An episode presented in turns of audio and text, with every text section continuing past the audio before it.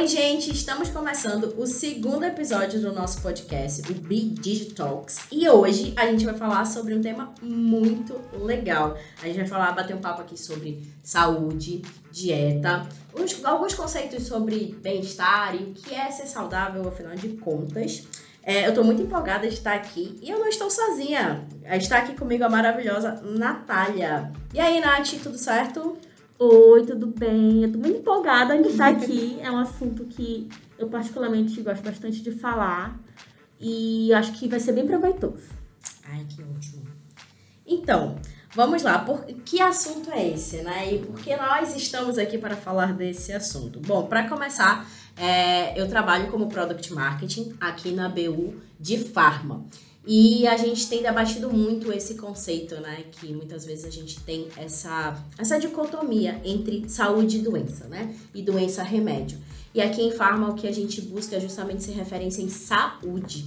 E a gente trabalha muito esses conceitos por aqui.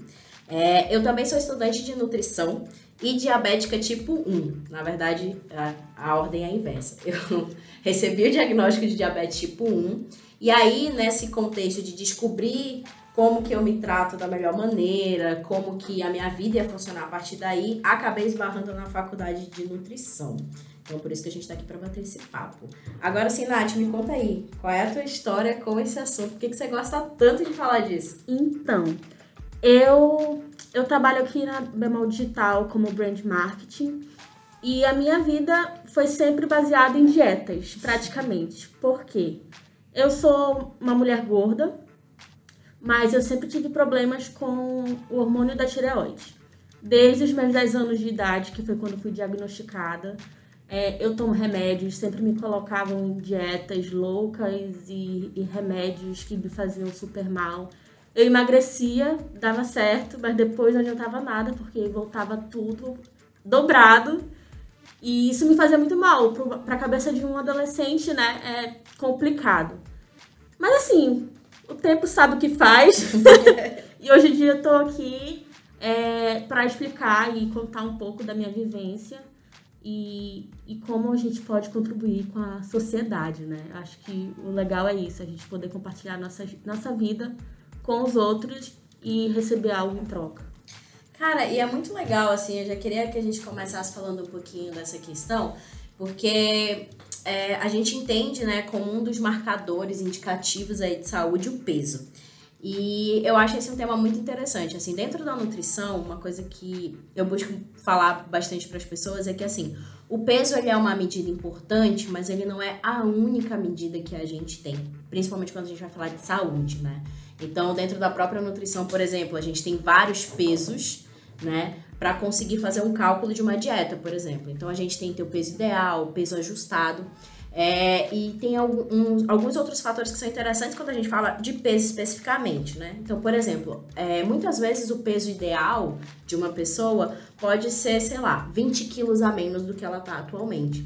E essa pessoa não se enxerga nesse peso. E o processo que ela, até ela conseguir perder é, 20 quilos, ele é um processo extenso. Então, assim, Muitas vezes ele não é um número confortável para a pessoa, um pelo processo e outro porque ela não se vê naquele corpo mesmo. E aí é o nosso papel ajustar isso dentro desse conceito. E aí, assim, é, o peso ele é sim uma medida importante por inúmeras questões, mas ele não é a única. Então a gente tem N outros fatores para a gente analisar aí dentro desse contexto. Então, circunferência abdômen, quadril, eu tenho pressão arterial, histórico familiar. Mais engraçado que quando a gente fala de peso, a gente sempre fala dentro desse lugar de não, estamos falando de saúde. Quando a gente sabe que muitas vezes o papo não é sobre saúde, é sobre estética, né? Então eu automaticamente ao olhar uma pessoa que está fora desse padrão, eu acabo atribuindo a ela adjetivos e contextos que não necessariamente fazem parte da rotina dessa pessoa. Eu olho uma pessoa que está fora do peso ali padrão e eu acho que ela se alimenta mal, que ela não pratica atividade física e muitas vezes não é isso, né, Nath? Exatamente. É o meu caso, né? Se eu for olhar pelo meu IMC, pelo menos, é, lá diz que eu preciso perder 20 e poucos quilos. Uhum. Sendo que, tipo, ah, ok, se eu quiser eu posso perder, mas No momento a minha saúde está bem, entendeu? Eu faço exames regularmente, porque como eu falei, eu tenho problema na tireoide, então eu preciso controlar. É, até no início do ano eu tomava remédios para controlar o hormônio. É, eu tenho hipotireoidismo, então uhum. ele me tem, ele faz me ter vários efeitos colaterais. Não é efeitos colaterais o nome, eu acho que é mais um, umas consequências, assim. Uhum. É, se eu não, ele não estiver regulado, eu posso ter depressão, posso entrar em uma crise depressiva, eu posso engordar disparado, assim. Então é algo que eu não deixo de cuidar, entendeu? Eu, eu cuido bastante, até porque também na minha família tem históricos de diabetes, tem hipertensão. Então a saúde não é algo que eu fico, deixo pra lá, sabe? Mas acontece que, tipo, eu não sou uma pessoa que emagrece fácil justamente por causa do hipotireoidismo, que é uma das coisas, né? Você tem muita dificuldade de emagrecer, o metabolismo é lento, é, a digestão é mais lenta. Então, e aí, assim, dentro desse contexto que você trouxe, eu queria te fazer uma pergunta, assim. Em algum momento tu já se sentiu julgada de uma forma muito apressada por conta de você não estar tá dentro do que seria um peso ideal, um peso padrão, enfim é, como alguém que não se cuida, como alguém que não cuida da saúde. Porque o que você está trazendo é que, assim, beleza, eu não estou dentro daquele perfil estético, nem dentro daquele peso que as pessoas acham que é o ideal. Mas ainda assim eu cuido da minha saúde, eu faço meus exames, eu pratico atividade física, enfim. Tu já se sentiu em algum momento julgada apressadamente por isso? De, tipo, as pessoas baterem o olho em ti, nunca nem, não sabem do teu, conceito, no teu contexto, não sabem da tua história, mas falar assim, nossa, você precisa cuidar da saúde, hein? Você precisa se cuidar. Já com sentiu isso? Com certeza, com certeza. Acho que é uma das coisas que pessoas gordas sentem todo dia é ir, não ir pra academia, é própria família às vezes te julga assim de uma forma que a gente às vezes não sabe lidar, entendeu? Tanto que hoje em dia eu faço acompanhamento psicológico, graças a Deus. E também a gente tenta lidar com isso de uma maneira mais leve, né? Porque, assim, acho que a vida cobra tanta gente já das coisas se a gente for, for ficar ligando pro que os outros vão pensar, assim. Hoje antigamente já me atingiu muito. Uhum. Hoje em dia eu já sou bem mais tranquila, inclusive já tô falando sobre isso aqui e compartilhando, né? E tu, Ellen, eu queria saber como é que teu trabalho na Bemol Pharma se encontra com a tua história, teu, teu histórico de saúde, né? Me conta como é que isso ajuda, não ajuda? Olha, uma das coisas que eu mais tenho encantamento, assim, todos os dias no meu trabalho é, é justamente poder ter a oportunidade, um, de gerar saúde. Então, talvez, é, para as pessoas, a, a farmácia, tradicionalmente, como a gente conhece, ela é o lugar onde você vai quando você está doente. E um contexto que a gente vem trabalhando dentro da Bemol Pharma é para que justamente as pessoas nos procurem para ser saudáveis. Então a gente é, quer muito implantar isso. Então, assim, tem uma série de iniciativas todos os dias. Sabe aquele encantamento que você tem? Então a gente está trabalhando é, com prevenção, a gente trabalha com conteúdos incríveis, inclusive nas redes sociais. Então tem muito conteúdo ali de educação em saúde. Isso para mim assim me brilha muito os olhos. E eu sinto que é a oportunidade realmente de, de, de colocar para o mundo uma outra percepção de saúde. É, porque, que nem a gente estava falando antes, né? É, quando eu falo de saúde, o conceito OMS de saúde, ele é muito mais abrangente, ele é muito mais holístico. Eu vou falar também de saúde mental. Então, a saúde é o que está em torno ali do indivíduo. Então, muitas vezes a gente tem é, essa visão reducionista do que é a saúde. Se tá gordinho, você tá magrinho. E nem sempre, por exemplo, uma pessoa magra é uma pessoa saudável. É que nem eu tava falando, a gente tem outros indicativos do que é a saúde. Então, assim, é, adianta eu ser magrinho e ser sedentário? Não. Existem vários trabalhos científicos que estão aí comprovando que é, o indivíduo ativo, ainda que acima do peso, consegue ter marcadores de saúde melhores do que uma pessoa magra ou dentro do peso que é sedentário, por exemplo. Então, assim, é, esse conceito de saúde que a gente precisa trazer para mais próximo das pessoas, sabe? E uma coisa interessante, por exemplo, de peso, é, ou dessa estética do que seria o peso, né? É que ele muda muito com o tempo e ele muda muito de acordo com o contexto que a gente vive. Então, é, tem um artigo falando sobre o histórico da obesidade que é muito interessante e ele traz um apanhado disso no mundo. Então, por exemplo, na África, é, é um indicativo de saúde e de status social as pessoas acima do peso. Por quê? Porque eu tenho uma sociedade ali que padece há muitas décadas com a fome, com, com um histórico ali prejudicado. Então, eles veem as pessoas que ascendem socialmente como as pessoas que estão acima do peso. E aí, de novo, a gente fala do peso, de um outro contexto, mas de novo pelo viés estético. Então, acho que é um, um discurso que a gente tem que ter muito cuidado. E aí, principalmente quando você vai ter opinião sobre o peso, o corpo do outro. É, eu, nunca, eu nunca estive acima do peso, esse não é o meu lugar de fala, mas dentro do contexto de nutrição é o que a gente mais encontra, tanto na literatura quanto na prática clínica mesmo. A maior parte das pessoas está em busca de emagrecimento, até porque quando a gente fala de contexto de obesidade, a gente vai falar aí de uma de caráter epidemiológico mesmo, né? A gente tem isso no mundo inteiro e ele é sim um marcador para várias outras é, é, comorbidades que a gente fala, né? São várias outras patologias. Mas aí, veja só você, eu nunca estive acima do peso e desenvolvi diabetes. Então, assim, a gente precisa olhar para a saúde para um pouco mais além do que isso, que eu acho é, legal. E, de novo, né? Não necessariamente a pessoa magra é uma pessoa saudável.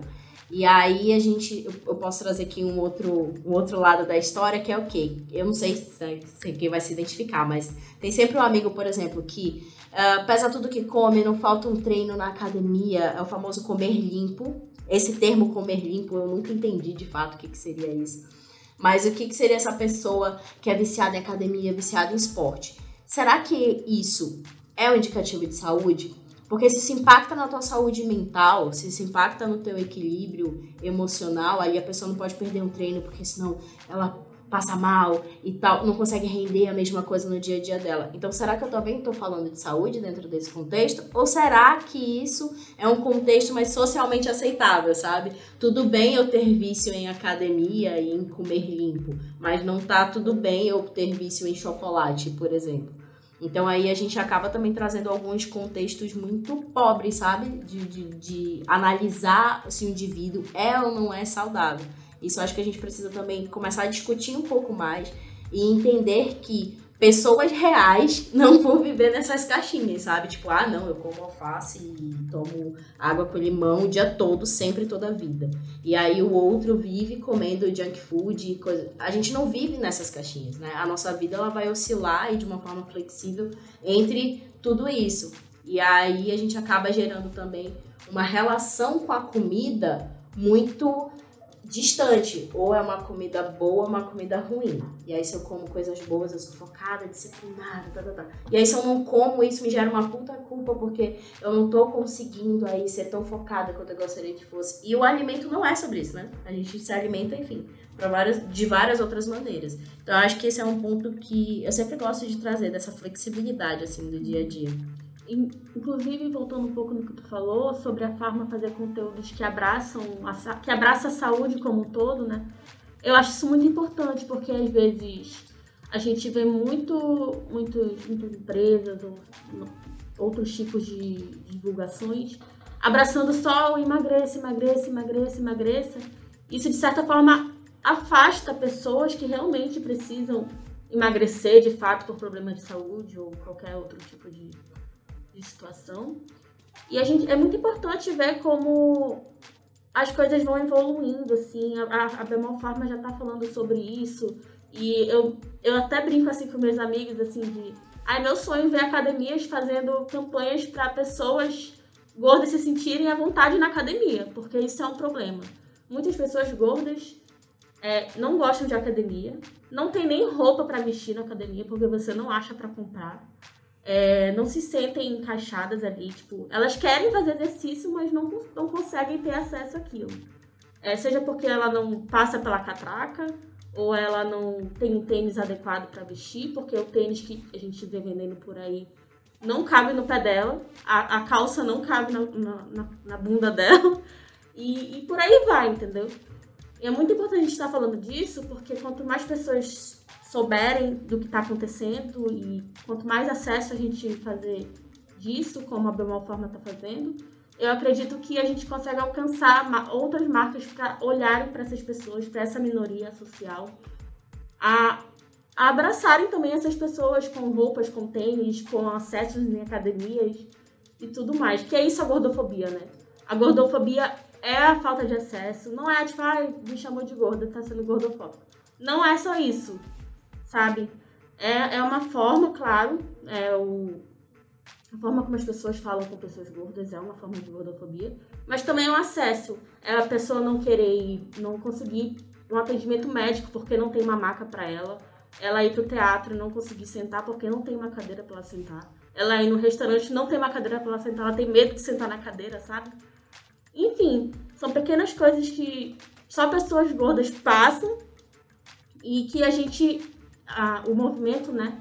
O movimento do corpo livre, do body positive, é, eles, a gente, né? Eu me incluo nisso porque eu não sou uma militante, a, a maior militante do mundo, do, de Manaus, do Brasil.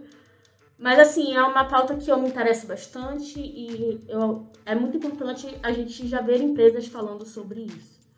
Inclusive, eu queria saber de ti. Vamos lá. É... Quais hábitos alimentares saudáveis podemos fazer, trazer para o trabalho? O que, que a gente pode fazer no ambiente de trabalho para se sentir mais saudável? Para, enfim, né? Não ficar ali sentado o dia todo e só botando besteira para dentro. Isso, olha, esse é um ponto muito importante. Acho que assim, o primeiro passo de tudo é a gente começar a revisitar a nossa relação com o trabalho. Se você quer ter uma vida saudável, é, faz parte da vida adulta o trabalho. Então a gente precisa revisitar essa nossa relação com o trabalho. É, o, o que o trabalho ocupa ali na tua rotina no dia médio teu, essa é a primeira coisa. É, a outra coisa que eu acho importante é que assim, é, a gente precisa entender o que são as nossas prioridades, o que faz sentido ali pra gente. Eu sempre falo assim que eu não sou contra quem trabalha muito, inclusive sou muito adepta a essa religião. eu acho que é natural, assim, Sim. eu não concordo com o discurso do tipo, não, mas você tem que. Cara, às vezes o teu trabalho vai te exigir mais, é natural. Um momento de lançamento, é, um momento, por exemplo, como a gente está vivendo agora dentro da Bemol Pharma de expansão.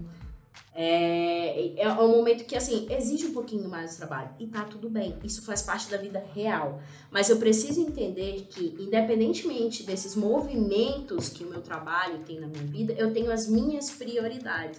E eu vou ter que lutar com esse dente por ela. Então, assim, é, ninguém vai gerenciar o seu tempo por você. Então, assim, se você não entende o que é prioridade para você, ninguém vai fazer isso por você. O trabalho, mesma coisa.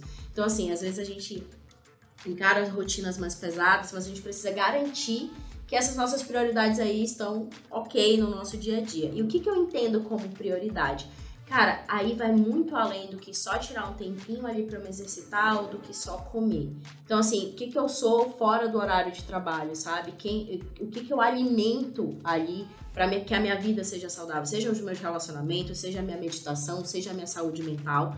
Acho que saúde mental tem sido um tópico extremamente importante dentro desse contexto que a gente está vivendo. E o trabalho tem sido uma ferramenta, um meio para que a gente comece a falar sobre isso Inclusive, a gente tem algumas iniciativas aqui que eu acho sensacionais. Então, a gente tem os aplicativos que a gente consegue é, fazer é, consulta com o psicólogo, troca ideia sobre saúde mental. Então, essa é a primeira coisa. Eu não consigo entender o, o, a saúde, um ambiente saudável sem a saúde mental, principalmente no contexto de trabalho. Muito então, assim, se, não, se, se as coisas não vão bem não, dentro desse contexto de saúde mental, é pouco provável que a gente consiga aí se alimentar bem, ser produtivo, ter um dia de trabalho legal, ser contribuição para nossa equipe, para o nosso time. Então, acho que começa daí. Agora, especificamente sobre lanchinhos e comidas. A primeira coisa, gente, manda ela no café. Esse é um alto conselho, porque eu sou a louca no café. Sim. Então, assim, ó, café, a gente tem que dar uma, uma segurada no café. E a gente acaba, por exemplo, fazendo uso do café para meio que esconder um cansaço, sabe? E assim, vai suprindo isso. algo ali que tu nem sabe o que, que tá é, suprindo. Fala, não, tá... acho que eu tô cansado, tô precisando de um café. É. E assim, o cansaço é um sinal importante pro nosso organismo. Ou que a gente precisa realmente descansar, parar, ou que a gente precisa começar a analisar um pouco as nossas contingências, o nosso entorno. Então, por exemplo, uh, se você aí, depois do almoço, tem um baita cansaço, é interessante que a gente comece a perceber o que, que você está se alimentando ali. Será que é uma alimentação um pouco pesada demais? Será que a quantidade ali está além? Ou se você fica com fome muito rápido e aí bate esse cansaço. Então esse é um ponto importante. Então não, não mascare o cansaço, sabe? Entenda de onde que ele vem para que você consiga contornar essas situações. Então o café não vai adiantar em muita coisa, você tem que dar uma maneiradinha no café. Vai piorar, né? É. A outra coisa, bebam água, gente. Nossa, A gente sim. passa o dia inteiro sentado na frente do computador, a gente esquece de beber água. Fica no ar-condicionado, às vezes, aqui no, no escritório, e a gente esquece de se hidratar. Isso acaba contribuindo para que a gente tenha dor de cabeça, a gente perca mais o foco, a gente não, não tenha aquele mesmo rendimento. A água é extremamente importante. Então, assim, para que as nossas sinapses neurais aconteçam, a gente precisa de água. Então, assim, se você quer render mais, ter mais foco, mais concentração, a resposta não é cafeína, a resposta é água. Sim. E se atentar para os lanchinhos, que inclusive, Hum. né, aqueles biscoitinhos, Ah. sabe? Eu sei, acabei de comer um. Então, eles são maravilhosos. Mas vai- assim, claro, com, não é algo que a gente come todo dia, uma coisa ou Sim. uma vez ou outra, assim. Tudo com equilíbrio a vida anda, com né? toda certeza do mundo. É, o lance é equilíbrio, não tem problema. O que a gente tá falando aqui é que você. Não tem problema você comer uma besteirinha ou outra. O lance Claro é que não. equilibrar isso, entendeu? Gente, eu E não se sentir culpada por estar comendo Eu, isso. eu até brinco, se sentir culpado vale o dobro, então não se sinta culpado. Exatamente. E aí, assim, é, na vida real, gente, tem dias que, assim, o chocolate 70%, maravilhoso. Mas, assim, tem dias, meu amigo, que não vai adiantar. Então, assim, vai comer o brigadeiro mesmo. Nossa, TPM, então. Então, assim, tá tudo certo. Então, a gente precisa ter essa flexibilidade, inclusive, para lidar com a, com a alimentação. É, não é um brigadeiro ou um, um dia aqui que eu vou, vou comer uma sobremesa. Isso não direciona a minha saúde, isso não pauta a minha saúde. É- a saúde é um contexto muito maior. Então, assim, é, e essa relação de culpa com a comida é uma relação, no mínimo, intrigante, né? Uhum. Porque, querendo ou não, a gente sabe de fato que, assim, tudo é o equilíbrio. Mas quando a gente tá vivendo essa situação é muito complicado, a gente realmente se sente muito culpado. Nossa, assim, eu também tenho compulsão, né? Que na verdade a minha, a minha psicóloga chama de fome emocional. Sim. Aí é complicado, assim, eu tento sempre manter direitinho e tal, mas quando a ansiedade bate, é um negócio complicado. Aí eu tento sempre dar uma equilibrada. Tipo, agora eu tava comendo. Eu comi um biscoitinho, mas tá comendo uma frutinha, sabe? Eu, eu chamo, eu falo que isso é a vida real. É, isso é a vida cara. real. Não E aí tá como. tudo certo, E tá bebendo muita água, porque é importante, como você já falou. né? Sim, sim. E aí é, é engraçado porque, de novo, né? É todo um contexto. Vai muito além do que tá ali naquele momento do que você deixou de comer. Então, assim, é, eu acho que a gente precisa revisitar essa relação que a gente tem com a comida, sabe? Com o alimento. Que a gente coloca o alimento numa caixinha. Não, esse aqui é um alimento saudável, ele é bom. Ah, esse aqui é um alimento que não é saudável, então ele não é bom. E quando a gente fala, por exemplo, de emagrecimento, é, não, não é essa relação com o alimento. Ah, eu posso comer peito de frango, batata doce, alface e ainda assim não perder peso. Por quê? Porque o processo de perda de peso ele é multifatorial. Então ele não vai depender só daquilo que você come, ele depende de uma coisa que a gente chama de déficit calórico. Então, assim, até essa própria relação com a comida que a gente tem no nosso dia a dia, ela pode ser muito mais leve. Ela Sim. pode tra- trazer muito mais é, leveza para nossa vida, sabe? Não precisa ser esse tópico sempre tão pesado e a gente se julga muito o tempo inteiro. É, eu acho que um, um pouco desse contexto vem muito dessas redes sociais, né? Então, assim, Total. a gente vê nas redes sociais as pessoas super focadas e aí treinam todos os dias. é, e aí, assim, cara, beleza, essas pessoas têm essa vida, elas vivem disso. Mas será que isso cabe na nossa realidade? Porque às vezes a gente olha assim esse mundo perfeito das musas fitness que elas vivem para aquilo e elas só fazem isso. E a gente olha pra nossa vida e fala, cara, eu não consigo fazer metade com essa mulher. Fica se faz." comparando, né? A grama Sim. do vizinho sempre vai ser mais verde. Se ela consegue, por que, que eu não tô conseguindo? Exatamente. E isso acaba impedindo a gente de fazer o que é possível. Pô, beleza, eu não vou conseguir, sei lá, acordar todos os dias e treinar, mas puta, será que três vezes na semana eu consigo? Será que isso é uma coisa possível pra mim? Então, começar a enxergar dentro da nossa rotina, dentro da nossa realidade, o que a gente consegue fazer para que a gente tenha realmente uma vida mais saudável. Porque é que nem eu falei antes, assim, não, não é saudável também eu focar nas atividades físicas de uma forma é, extenuante. É, isso também tem, tem um transtorno que a gente chama de vigorexia, que é quando, por exemplo, você tem essa, essa imagem sua desajustada. Então, Uhum. a pessoa, tipo, treina horrores, tá, tipo, um bodybuild, assim, gigante. Mas quando ela se olha no espelho, ela se vê extremamente destreinada. isso é também um distúrbio, isso é uhum. é também um problema. Então, o oposto disso que a gente fala são todos os distúrbios alimentares que também Sim. podem acontecer, como a bulimia, a anorexia.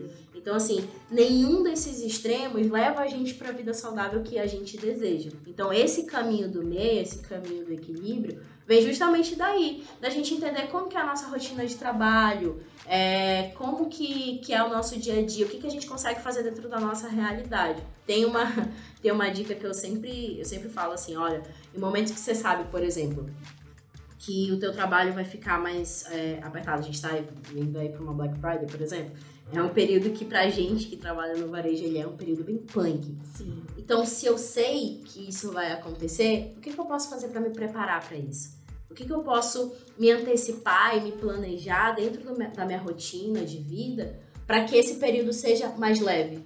O que, que eu posso fazer, já que eu sei, por exemplo, sei lá, final de mês, e aí é uma loucura dentro do meu trabalho. Então, assim, o que, que eu consigo fazer para me antecipar, se eu sei que vai ser um período mais, mais difícil, o que, que eu consigo fazer para que a minha rotina se torne mais leve. Ah, vou deixar uma comidinha aqui preparadinha, já congelada, para quando eu chegar em casa não deixar de comer ou, comer, sei lá, coisas que não vão me fazer tão bem. Será que eu consigo, por exemplo, já deixar é, agendado com os amigos a prática de algum esporte? Não sei, mas assim, começar a pensar nesses períodos aí que a gente vive de trabalho e da vida real e começar a pensar em soluções práticas, sabe? No, no, que é possível ali pra gente, pra que a gente tenha uma vida realmente um pouco mais saudável Sim. de uma forma leve.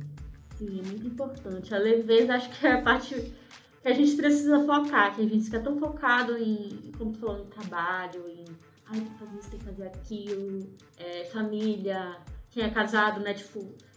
Aí a gente esquece mesmo de, de viver o, o nosso corpo, né? A gente se desconecta muito, né? Isso. É, é complicado, mas é, é isso. Eu acho que um, um dia de cada vez e a gente vai tentando. Se não deu hoje, amanhã a gente tenta de novo. Autogentileza. Né? Exatamente. Né? Porque às vezes a gente é muito bom em ser gentil com o outro, e a gente é muito severo com a gente mesmo. Total. A gente se cobra. Eu sempre falo isso. Fale com você como você falaria com a sua melhor amiga. Porque a gente tem muito essa generosidade com o outro, de entender o contexto do outro, de uhum. ser gentil com o outro. Mas quando a gente olha pra gente, pro nosso contexto, a gente é bem severo. Isso é outra coisa que afasta a gente dessa possibilidade de ter uma vida saudável de uma forma mais leve, assim. Com certeza. E Edlen, a gente tava falando sobre produtividade, nutrição e tudo mais. É... Como que a nossa alimentação interfere na nossa produtividade? É, como que ela pode dar um, um, um, gás e como que ela pode deixar a gente mal, assim? Ai, gente, eu adoro essa pergunta. Quem nunca comeu aquela feijoada? Você tentar trabalhar depois disso, não tem como. Então aquela caldeirada, sabe? Você fica assim, ai, ah, quero uma rede. Não tem como. A alimentação ela tá totalmente direcionada aí para os nossos níveis de produtividade, de foco, de atenção. Então tem sim algumas coisinhas que a gente pode parar e aí começar a pensar um pouquinho melhor. Por exemplo, é, o clássico, assim, os industrializados. Que são extremamente saborosos, vai, não vamos mentir aqui, sabe? São bons. Aquele salgadinho de pacotinho, ah, né? Aquele biscoito barra bolacha, que é uma briga eterna, a gente nunca sabe quem é quem, mas enfim, biscoito bolacha, sabe? Então, assim, tem sempre aquelas, aquelas, aquelas comfort foods que a gente usa, né, nessas horas. É, apesar de serem saborosíssimas, a gente sabe disso, elas são muito ricas em sódio, muito ricas em carboidratos. E aí, tudo que é muito rico em carboidrato, o que, que acontece? Ele vai te dar uma baita energia, porque carboidrato é a nossa fonte principal de energia, né? Beleza. Só que aí, o que, que acontece? Tudo aquilo que sobe, uma hora cai. E aí você vai sentir aquele baita cansaço depois. Sabe, você, você comer uma barra de chocolate, você vai ficar super feliz vai ter ali dopamina, serotonina, você vai estar super animado. E daí a umas duas horas você vai estar tipo, meu Deus, eu preciso de outra barra de chocolate. Ou então, por exemplo, refrigerante. Então, é interessante você começar a perceber como é que seu corpo lida com esses determinados grupos de alimento, principalmente os mais industrializados. Um caminho muito seguro para a gente conseguir construir uma produtividade melhor é a gente começar a investir é, numa alimentação mais natural possível sabe? Tentar fazer os nossos próprios snackzinhos aí. Começar a. Eu sempre falo do melhor na próxima. Então, por exemplo, ah, beleza, eu gosto de, sei lá, de jujuba. Tudo bem, como é que eu posso melhorar na próxima? Será que na próxima eu posso, no lugar de comprar a jujuba que eu sempre compro, comprar uma jujuba que, é, sei lá, tem menos açúcar? Aí beleza, comprei aqui a jujuba que tem menos açúcar, legal. Como é que eu melhoro na próxima? Será que eu posso comprar, sei lá, umas frutas desidratadas? E aí a gente vai começando a fazer escolhas alimentares melhores que se aproximam o máximo possível do que seria essa matriz natural aí do alimento. A gente sabe que nem sempre no dia a dia dá para fazer isso. A gente sabe. Né? Nem sempre você vai sair com as suas marmitinhas de casa, com tudo. Isso daí é o mundo ideal, enfim, nem sempre a gente consegue fazer isso. Mas é estar tá atento pro dia a dia e se perguntar assim, beleza, como é que eu faço escolhas melhores aqui? O que, que dentro do que eu posso escolher aqui hoje, que está disponível para mim aqui hoje, eu consigo fazer de escolhas melhores, o mais natural possível. E aí, em relação à produtividade, é muito é, observar muito o seu comportamento, porque nem todo mundo tem o mesmo nível de produtividade. Então tem gente, por exemplo, que é muito mais produtiva finalzinho da tarde, iníciozinho da noite, e tem gente que chega essa hora a bateria já tá acabando. Então, assim, já não dá, a pessoa sabe mais nem o e-mail dela. Então, assim, não tem como. Então, esse é um outro ponto interessante de você começar a perceber qual momento do dia você é mais produtivo para você aproveitar esse gancho uhum. e colocar as atividades que você precisa nessa, nessa etapa do teu dia. Então, assim, é um negócio bem legal de fazer também. Aí, assim, vai depender, claro, né, do, dos teus objetivos, do trabalho que você faz. Mas em relação à alimentação, acho que uma dica de ouro, assim, que, puta, me ajuda muito, inclusive, é ter uma alimentação mais natural possível. Acho que é isso. Eu gosto muito de comer saudável, assim, eu fico feliz, sabe? A gente se sente bem, Nossa, né? Nossa, assim, eu, às vezes eu tenho, tem dias que eu tô meio descontrolada, assim, e acabo comendo bem errado. Aí quando eu como uma comida saudável, assim, eu fico feliz, sabe? Eu acho que falta a gente se abrir mais também, experimentar mais coisas, porque tem tanta coisa hoje em dia, assim, que a gente prova e eu fico maravilhada, sabe? Sinto bem mesmo quando eu como comida saudável. Cara, isso que você tá trazendo é um negócio tão legal, assim, dessa tua fala de, tipo, de se abrir para essas coisas, sabe? É, é, de novo, a gente não precisa ter esses pré-conceitos uhum. sobre alimentação, não taxar o alimento disso ou daquilo. E se abrir para experimentar. Experimentar. Cara, sei lá, eu, eu esbarro às vezes com pessoas adultas, eu sempre pergunto isso, mas assim, quando foi a última vez que você experimentou uma fruta? Sim. Você foi no supermercado, viu uma fruta que, sei lá, você não conhece, você foi lá e experimentou. Porque quando a gente é criança, a gente é muito mais aberto à experimentação. Sim. Né? A preparos diferentes. Tem menos julgamento. Sem, né? Tem bem menos julgamentos. Então, assim, eu acho que pra alimentação isso é muito valioso, porque vai te trazer repertório. Sim. Então, experimentar realmente. Ir no supermercado, pô, sempre quis provar com essa fruta. Então, você só come duas ou três frutas. Trazer mais isso pro teu repertório, experimentar novos preparos. Isso aí é bem é legal ótimo. também. E é uma forma também de você se divertir, porque tipo, você pode chamar os amigos para fazer esses preparos, preparar Sim. jantares. Quer não tornar isso algo divertido, né? Tipo, diferente. Se você tem dificuldade para comer alguma coisa ou fazer algum tipo. Esporte, por exemplo. Chama um amigo, vamos fazer juntos, Boa. se incentivem juntos. Acho bem legal esse ponto, assim, a gente começar a compartilhar os nossos. As nossas. Como é que eu posso dizer? a gente se incomoda com algumas coisas, mas por que não acompanhado? Pode ficar menos incômodo, sabe? Sim. E aí tentar construir, né, alternativas para isso. Ah, beleza, que você falou, por exemplo, na academia. Eu sempre falo, nem realmente a academia, ela é um ambiente muito complicado. Mas ainda bem que não é, não é único. Sim. Então, assim, existem práticas esportivas que você pode fazer. Até mesmo uma caminhada é muito legal. Às vezes eu uso, inclusive, a caminhada, por exemplo, eu tô com a mente muito agitada. Eu tive um dia muito cheio. É, eu coloco meu fone de ouvido, eu sou apaixonada por música. Então, assim, música para mim salva o mundo, sabe? Então eu coloco meu fonezinho de ouvido, calço um tênis e vou andar assim, sem a pretensão de, ah, estou fazendo atividade física. Não, não é sobre isso. É para me dar aquele tempo e vou ouvindo as minhas músicas. Isso me ajuda pra caramba. Então, às vezes, calça um tênis. Coloca aí pra andar sem aquela, aquele peso, sabe? De tipo, ah, eu tenho que fazer 45 minutos, porque não precisa ser isso. E utilizar também esse esporte como uma forma de lazer e diversão. Exatamente. Vai experimentando, né? Como eu já falei, que repito de novo, experimenta. Eu, por exemplo, Passei anos, tipo, ah, eu odeio academia, eu odeio, odeio fazer exercício. E eu me encontrei no Pilates, por exemplo. Que legal. Eu amo fazer Pilates. Não é o Pilates aquele que tem as máquinas e tal, é o, é o Mat Pilates, que é no solo, você usa uma bola ou no máximo, assim. E é incrível, assim, é o meu momento, assim, do dia que eu tenho, da semana, porque eu faço duas vezes na semana. E é meu momento ali, sabe? Demorei pra achar algo que eu realmente gostasse. Mas achei, não parei de procurar também, sabe? Acho que a gente tem que ficar procurando sempre algo que deixe o nosso corpo bem e, e te relaxe de alguma forma. E eu encontrei isso no Pilates, eu me sinto muito bem. Você já teve alguma, algum esporte assim que tu olhou e falou, ai, nossa, sempre quis tentar. Eu acho que a gente tem muito Sim, isso, né? Ai, tal coisa, eu sempre quis tentar fazer, mas eu acho que eu não levo jeito. Ai, mas eu acho que não é pra mim. Você já teve isso? Já, dança. Eu, eu já também fiz, tenho com dança. Eu também tenho com dança. Eu já fiz o fit dance, né? Só que, nossa, eu sou muito atrapalhada. Aí, assim, era legal, mas chegou um momento que, assim, ah, não, vou testar outras coisas. Eu gostei, mas pode ficar melhor. É, luta também já fiz, foi o mesmo pensamento, assim. É, eu gostei, mas pode ficar melhor, não é isso, não é isso ainda. Claro que ainda tenho vontade de experimentar outras danças, outras lutas. Mas por enquanto eu tô bem no Pilates ali, é algo que me faz bem. É, eu perguntei isso porque, por exemplo, no meu caso, eu sempre odiei musculação. Não gosto também. Odiava musculação. mas foi uma prescrição médica. Uhum. Aí, como veio com esse caráter de prescrição médica, eu falei, não, tá, tudo bem.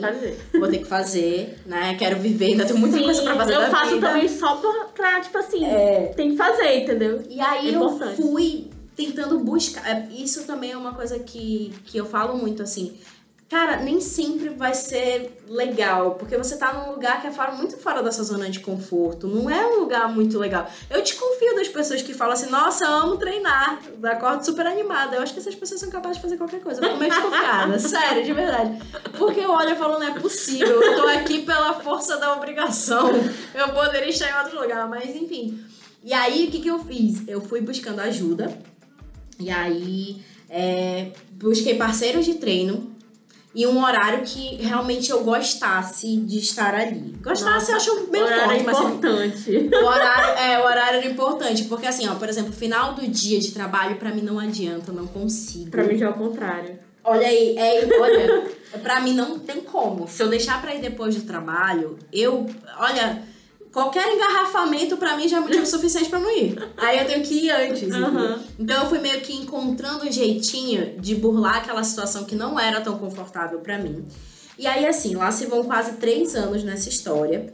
E aí eu queria falar sobre processo. Por quê?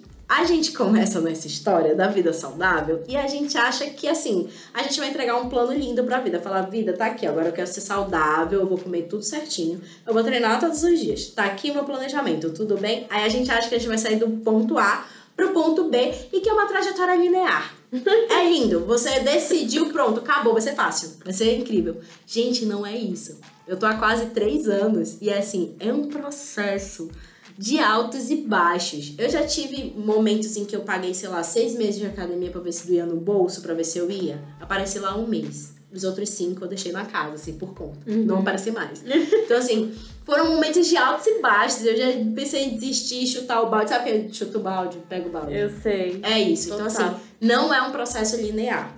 Porque a gente tá falando de hábito. E a mudança de um hábito, ela requer tempo. Sabe aquela vibe assim, tipo, ah, 21 dias para mudar um hábito? Eu nunca vi. Na, na minha é experiência é prática, precisei de um pouco mais de 21 dias. São Talvez três anos. um ano, três. O meu caso foram três anos, para que eu conseguisse chegar no momento de vida em que eu falasse assim: não, isso daqui é uma prioridade para mim e aí virou um hábito de tipo, não, beleza, eu tenho que treinar antes de eu ir trabalhar, porque eu já me conheço, depois eu vou uhum. me sabotar, não vou conseguir ir. E fazer isso com constância. Foram três anos de altos e baixos, de tentar fazer coisa com aplicativo em casa, aí volta pra academia. Aí, nossa, foi um processo. E aí, assim, não foi, não foi linear esse uhum. processo. Uhum para conseguir construir essa tal dessa rotina mais saudável. Então, assim, é, para quem tá aí ouvindo a gente, tenta, experimenta e entende que é um processo, abraça o processo o de caso, mudança de hábito. O meu caso é parecido. Teve um tempo que eu fazia funcional, aquele bem Na areia, militar, assim, assim é. Nossa. E era legal até, porque era tipo assim, eu não gosto muito, como eu falei, gosto de academia. Então ele usava o próprio corpo e tal. Era ótimo, só que aí eu fazia de noite, chegava ao trabalho e ia direto. Porque eu tenho isso, eu não posso ir pra casa. Se eu for pra casa, eu não saio de casa. Aí tá, comecei a trabalhar integralmente, porque na época eu tava na faculdade ainda. Aí eu fazia meu período de estágio, mas aí depois eu comecei a trabalhar integral, né? Eu falei, hum, vou tentar às 5 horas da manhã. o erro, o erro. Eu fui, tipo assim, três vezes e nunca mais fui. Aí eu perdi todo o progresso, todo, tipo, tudo, assim. Aí eu tive que. Agora que eu tô voltando a, a. Agora não, tem um ano que eu tô voltando a praticar exercício mesmo, assim, gostando do que eu tô, do que eu tô exercitando ali. Mas é como a Adeline falou, é um processo e a gente acho que nunca pode desistir de achar esse, esse processo, né? Que algum dia vai. Algum Sim. dia vai. E assim, e abraçar a, ideia do processo, porque o que quando a gente é, começa a mudar um hábito, seja você começar a meditar, é, passar a comer melhor, passar a praticar uma atividade física, Todas as vezes em que a gente toma essa decisão, a gente quer o imediatismo, a gente quer o resultado. Então, Isso. Então, comecei a fazer a dieta ontem. Eu, eu comecei ontem. Fiz três flexões lá, tá cadê meu, meu tanquinho? Eu sempre me pergunto isso. Eu faço três abdominais, eu corro e eu falo, gente, cadê? O que, que tá acontecendo? Estou, estou, estamos todos nesse barco, assim. Estamos nesse lugar. É o mal do ser humano, né? Exato. Ser imediatista, a gente social, a, a, era da internet também não ajuda muito. Não né? Como ajuda a gente já falou a gente vê resultados milagrosos por aí e a gente vê que isso não acontece com a gente, a gente fica frustrado mesmo. E aí eu acho que assim, é, eu gosto muito da democratização das redes sociais. E aí uma coisa que eu sempre falo para as pessoas é: a gente às vezes reclama tanto de não se vê representado né, nas redes sociais, é, não, não vê um discurso da vida real nas redes sociais. Então, por que, que a gente não pode trazer esse discurso? Exatamente. Acho que falta mais a gente colocar a nossa carinha lá e falar bem assim, gente, o meu processo está sendo esse, sabe? Sim. E aí, assim, aproveitando esse gancho para falar das redes sociais, né, que a gente olha e isso acaba gerando na gente os gatilhos do imediatismo, né? A gente quer tudo pra ontem, é, a gente fez três abdominais e já corre no, no espelho para ver se o abdômen tá trincado. Isso faz parte do processo, assim. Mas eu acho que com essa democratização das redes sociais, a gente pode ser essa voz da vida real, sabe? Então a gente pode colocar mais a nossa carinha lá e falar sobre os nossos processos, de como que gente real, sabe? Que tem que é, ir pro trabalho, pegar trânsito e tem que ir na feira para poder comprar comida, para poder fazer a marmita. Então, assim, mais discursos de verdade, assim, que eu acho que a gente se conecta muito com isso. E é justamente assim, dentro desse contexto de vida real, que a gente consegue construir essas coisas.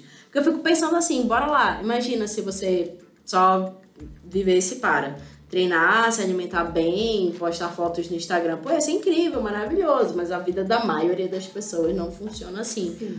E aí, assim, a gente não pode. É engraçado que a gente sabe disso, mas a gente cai nessa armadilha. Uhum. A gente uhum. sabe que aquelas fotos de antes e depois tem luz, tem edição, tem uma série de coisas ali, uhum. e a gente olha para essas fotos e, e isso é engraçado, porque quanto mais a gente consome desse tipo de conteúdo, mais esse conteúdo vai se tornando uma referência pra gente. Referência de estética, referência de saúde, referência de beleza. E a gente vai em busca dessa referência, como se ela fosse única e absoluta, e a gente acaba esquecendo da nossa trajetória. Então, assim, não se enganem, boa parte daquilo que a gente vê nas redes sociais não é fruto de uma vida saudável. Então, você olha aqueles corpos extremamente sarados, trincados, será que aquilo é saudável? Será que para que ela consiga chegar naquela condição física, o que, que precisou ser alterado ali? Porque quando a gente olha na nossa vida real, no offline, as mulheres que trabalham com a gente, as pessoas que você vê no supermercado, é, as pessoas que estão ali na tua vizinhança, elas são essa pessoa que você está vendo nas redes sociais? Elas têm esse físico, essa rotina, essa vida? Porque assim, não, não condiz com a realidade da maioria das pessoas. Então eu acho que a gente pode utilizar as redes sociais para trazer um, lugar, um espaço mais democrático, sabe? Pra gente falar dessa vida saudável de uma forma mais real e de entender que, assim, o corpo da gente não é só para ter um abdômen trincado, um projeto verão, é, um desafio de sei lá quantos dias, perca quantos quilos. O nosso corpo, ele é muito além do que tudo isso, sabe? Ele tá ali realmente para te dar vida, para te conduzir para você fazer coisas incríveis Ele te leva em lugares nos lugares que você precisa ir. Tenha carinho com ele, cuide dele, sabe? Tem, a gente tem que. Outra coisa que eu queria falar aqui é que no momento que eu parei de ir pra academia e fazer exercício pensando preciso emagrecer, preciso emagrecer, foi que tudo se transformou, entendeu? Quando eu parei, quando eu comecei a ter outro tipo de pensamento do estilo assim, tá, eu vou pra academia, mas eu não preciso emagrecer. Eu vou pra academia porque eu preciso movimentar o meu corpo. Eu preciso gostar de movimentar meu corpo.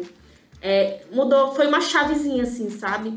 Porque no momento que a gente tá ali fazendo exercício, cara, preciso emagrecer, preciso emagrecer, preciso suar, preciso me matar aqui, sentir dor para poder dar resultado, não vai dar, não deu certo comigo, pelo menos. E eu acredito que a maioria das pessoas também não vai dar certo.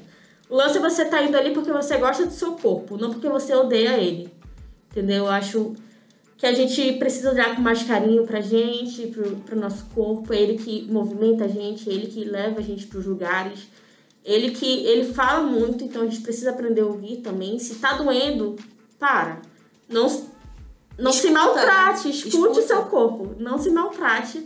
Quanto mais você maltratar, menos vai dar certo. Ah, não, isso é super verdade. E aí a gente acaba vivendo uma desconexão total com o nosso corpo. E aí a gente gera um ambiente perfeito para uma patologia, para uma doença. E muitas vezes a gente se questiona, cara, mas como que eu não vi isso antes, né? Todos aqueles fatores, todos os sinais. Falo, a gente fala que o corpo fala, mas chega uma hora que ele grita. Uhum. Que ele cansou de falar, você não ouviu, ele grita. E aí vem muito realmente desse lugar, de olhar pra gente com gentileza e de entender, de novo, não é um projeto verão. Não é um desafio de 21 dias. A gente tá falando aqui de uma vida de uma vida média aí de 80 anos. e se tudo der certo, muito além desses 80 anos. Então, o que, que a gente consegue? É sempre no longo prazo, sabe? Não é, não é pra eu ficar, ah, eu quero ficar magra para festas de final de ano, pro carnaval, pra não sei o quê. Isso também não é um indicativo de saúde. E é aquilo que você falou. Eu gosto tanto do meu corpo, eu me amo tanto a ponto de entender que eu posso ser melhor, que eu posso promover o melhor para ele. Eu posso me alimentar melhor, eu posso me movimentar melhor, é, eu posso me cuidar, sabe? Não porque eu estou desconfortável, porque eu não gosto, mas porque eu gosto tanto que isso faz parte das minhas prioridades. Exatamente. Então eu acho que é muito um momento da. E assim, esse ano foi um ano que chacoalhou muito a nossa percepção sobre, uhum. né? Então, o que que do meu dia eu tô colocando como prioridade para me cuidar, né? O que que da minha, qual espaço que dentro da minha vida, dentro de tudo que eu preciso fazer e dar conta, eu tô me colocando como prioridade, né? Uhum. E aí de novo, o que que eu entendo sobre saúde? Né? E aí, como que eu transformo o que eu tô sentindo aqui? Porque a gente sente, né? Fala, pô, eu devia me cuidar mais, uhum. eu devia marcar os meus exames, eu devia começar a olhar mais para determinadas áreas ali que meu corpo tá começando a dar sinais. A gente acaba sabendo disso, mas beleza, como é que eu transformo isso em atitude? Como é que eu começo a me movimentar de uma forma prática? E aí, de novo, não, não tem um só caminho, não tem uma só resposta. Você não precisa viver à base de frango com batata doce e morrer numa academia. Não existe só esse caminho. Existe um caminho que pode fazer muito mais sentido para você se você se olhar com esse olhar de amor, de afeto e de entender que é um longo prazo. Então, assim, é, práticas esportivas, como a gente já falou muito aqui, uma coisa que eu acho muito legal é, de falar assim abertamente sobre isso e esse discurso conecta a gente com outras pessoas que estão passando por isso também. Então, assim, busque ajuda. Ah, quer dizer buscar ajuda, ir ao nutricionista? Também. Também, também pode ser. Importante. Aquela puxando o braço pra mensagem. É, claro. Pode ser, pode ser isso também. Mas pode ser ajuda terapêutica, para que Sim. a gente comece a olhar para as nossas compulsões, para a forma como a gente tem se relacionado com o nosso corpo, com a comida. Muito. E também, com toda certeza. Não só isso, né? Porque às vezes a gente se alimenta de uma forma e se trata de uma forma, e são coisas do passado que interferem até hoje, e a terapia é importante para isso. É, e aí a gente fala assim, ah, é, faz terapia, você tem problema? Fala, olha, assim, todos, todos temos problemas. Quem faz terapia é quem tá afim de resolver Sim, esses problemas. Exatamente. Então, acho que de novo esse ano vem muito falar pra gente sobre esse lugar, da gente se olhar com mais carinho uhum. e olhar pra saúde além do que só o corpo, a saúde mental também. E quando eu falo também procurar ajuda, é assim, cara, conversa. Sabe, é, eu, eu tenho muito isso, assim, o quanto do nosso lazer e o nosso tempo com as pessoas que a gente ama tá atrelado com comida, com bebida, com noite de sono mal dormida, com coisas que não necessariamente uh, são agregadoras pra gente. Uhum. Por que, que eu não posso chamar uma amiga, sei lá, para tomar um café, uma amiga para tomar uma água de coco, para dar uma corrida numa ponta negra, para, sei lá, conhecer uma peça de teatro, porque cultura faz parte disso também. Sim. Então, assim, por que, que eu não eu preciso atrelar o meu prazer única e exclusivamente só com a comida e com uma comida que às vezes não me traz saúde? Então, o que, que eu posso pensar, né, além disso? E compartilhar isso, porque às vezes você tem uma amiga que tá passando pela mesma coisa e ela não tem, ela não consegue expressar isso, sabe? Sim. E compartilhando a nossa história, a gente conecta com outras pessoas. Então assim, o buscar ajuda pode ser também chama um amigo, sabe, para ir dar uma corrida.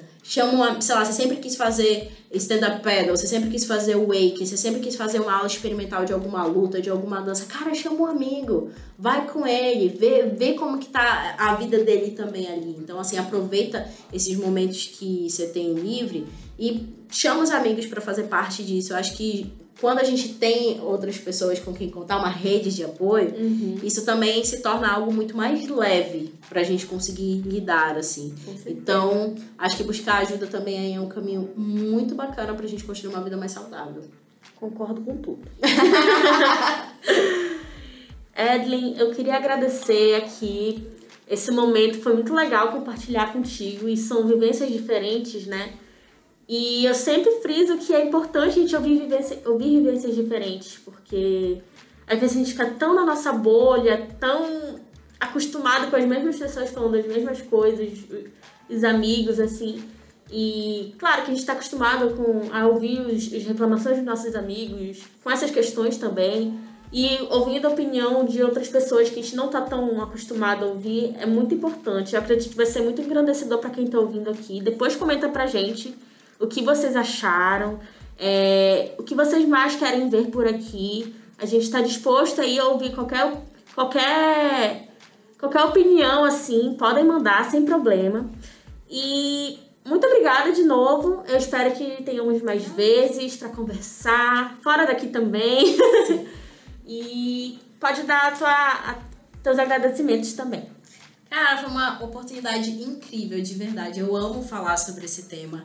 É, eu acho que conversa muito com a minha história de vida e eu acho que assim, se eu puder compartilhar isso com mais gente possível, para mim vai ser maravilhoso. De trazer esse discurso com mais leveza, de vida real mesmo, sabe? De gente que tá aí nessa batalha de tentar construir uma vida mais saudável, mas de uma forma muito mais é, condizente, acho que, com a nossa realidade, sabe? Então eu queria muito, muito, muito agradecer o convite. E é aquilo que eu sempre falo, não me dá confiança, porque senão a gente vai fazer uma série aqui dentro desse podcast só pra falar sobre saúde. Se deixar esse podcast tem duas horas. Exatamente, exatamente. Então eu queria muito agradecer o convite, me colocar aqui à disposição. Então você que tá aí ouvindo esse podcast, se quer que a gente trabalhe algum outro tema aqui que passou batido, fala aqui pra gente, que a gente tá aqui com o maior carinho e disposição do mundo pra continuar criando mais conteúdos engrandecedores. De repente a gente faz uma edição 2.0 desse tema. Boa, com outras boa. pessoas, outras vivências, que é muito importante a gente debater.